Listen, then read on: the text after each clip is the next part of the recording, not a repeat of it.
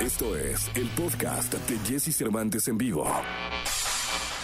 La escena musical, el entretenimiento, noticias, noticias, sus protagonistas. Lo tenemos con Charlie de la Torre en Jesse Cervantes en vivo.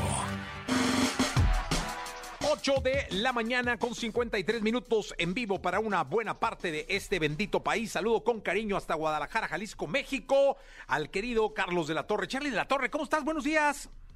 Bonita mañana de martes, mi Jesse, y no quería empezar este día y este programa con un Estas son las mañanitas Ah, muy que bien. cantaba el rey David. Hoy por ser día de tu santo, celeste te las cantamos así. ¡Papelín! Es que es cumpleaños de, De nuestra productora. mías de la jauría y del joven Jesse Cervantes. Eso, lo de joven se oyó increíble. Jauría, reaccionen, por favor. Si fueran tan amables. Está muy bien. Qué bonitas mañanitas, bicha. Oye, qué bien cantas, ¿eh? Bueno, de vez en cuando, mi Jesse, nomás para los cuates. Eso. Muy Oye, bien. Jessy, muy, muy contento con este tema desde ayer que lo estamos platicando tú y yo. Las giras artísticas y su realización es un tema, creo que de- debería, como, como dijimos, eh, lo deberíamos de hacer para un podcast, pero sí me gustaría que, que le diéramos una, una repasada al a todo el público que nos está escuchando.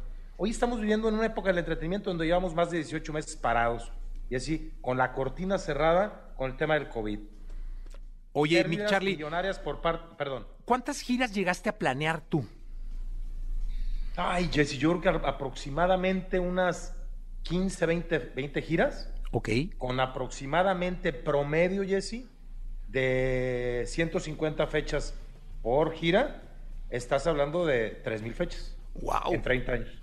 No me digas, o sea, ya, ya solo pensar en, en- diseñar y en crear 15 espectáculos internacionales que no solamente estaban en México, sino que permeaban al continente americano y España, ya, ya es un mundo de fantasía.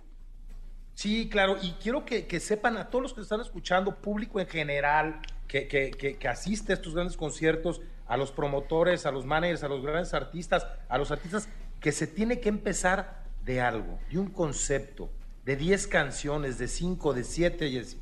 ¿Para qué? Para crear las canciones, crear los momentos reales, nombrar el concepto como tal, qué quiere comunicar el artista y qué mensaje va a dar.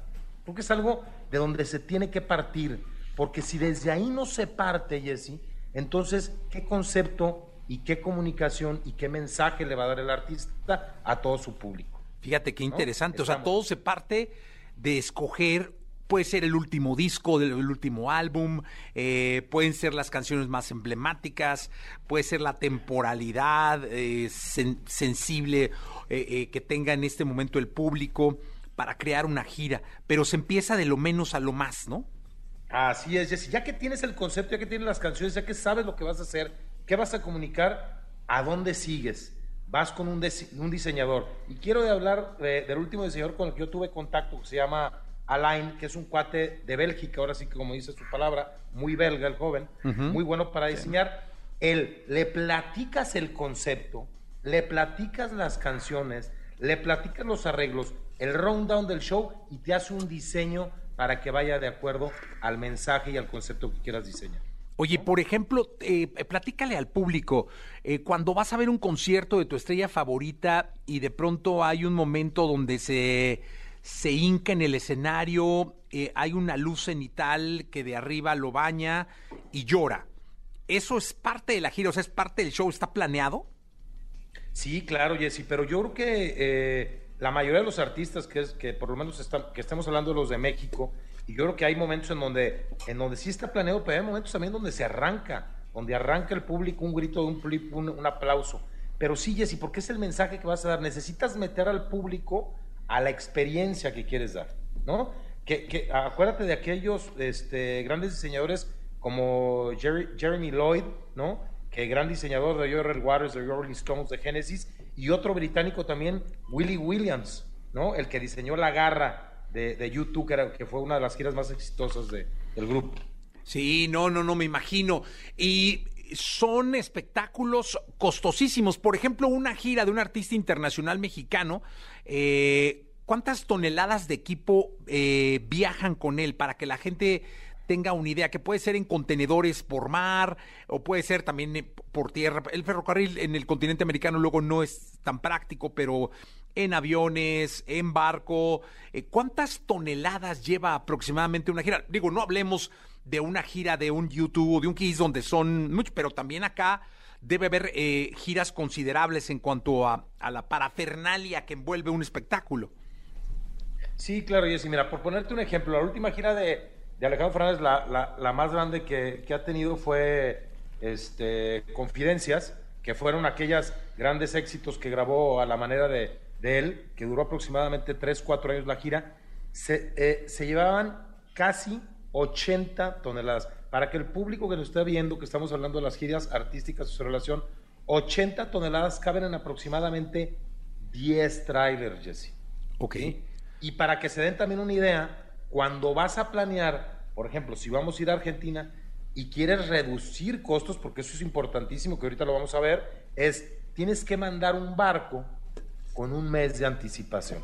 Entonces, la logística, la creación, la realización, el mensaje es muy importante para que los números, que es un poquito donde vamos a ir ahorita, este, te den, ¿no? Para que sea una gira también rentable. Acuérdate que en este, que, en este tema de las giras, ya hay que poner de un lado el romanticismo, de un lado el tema financiero, unirlo y que esto salga adelante. Eso es bien interesante, porque todo se va prorrateando, ¿no?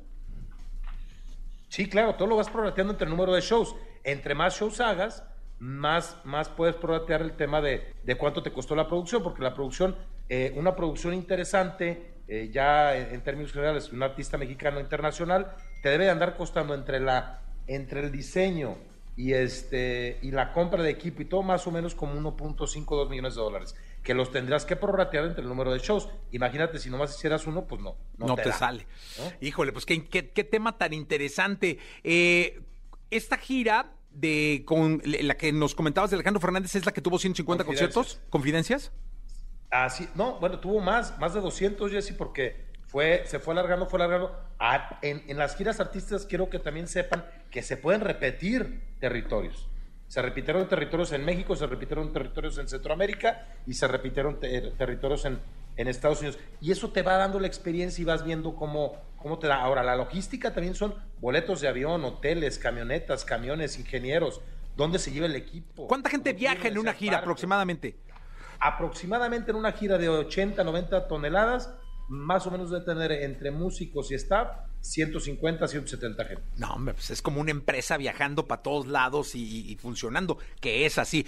Qué interesante tema, ¿eh, mi Charlie? Este, este debe tener una segunda parte. Yo te agradezco muchísimo. Claro. Y lo dejamos, ¿no? Porque me parece muy interesante y abrimos para que el público nos mande sus preguntas en torno a lo que es la realización y la organización de una gira de tu estrella favorita. ¿Por qué no nos mandas un mensaje y nos haces tu pregunta o bien la subes a las redes sociales? ¿Dónde te localizan, mi Charlie?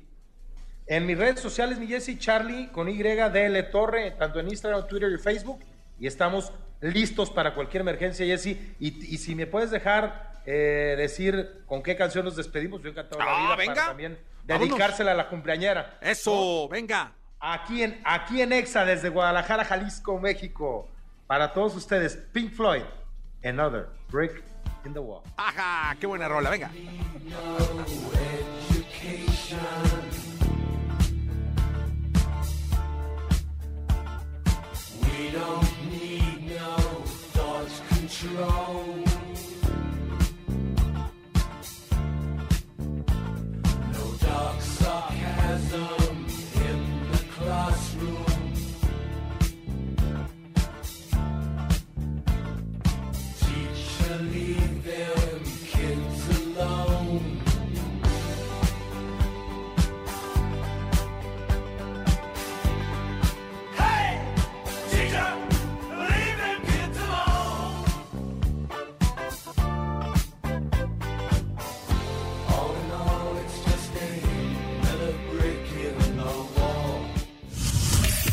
Escucha a Jesse Cervantes de lunes a viernes de 6 a 10 de la mañana por Exa FM.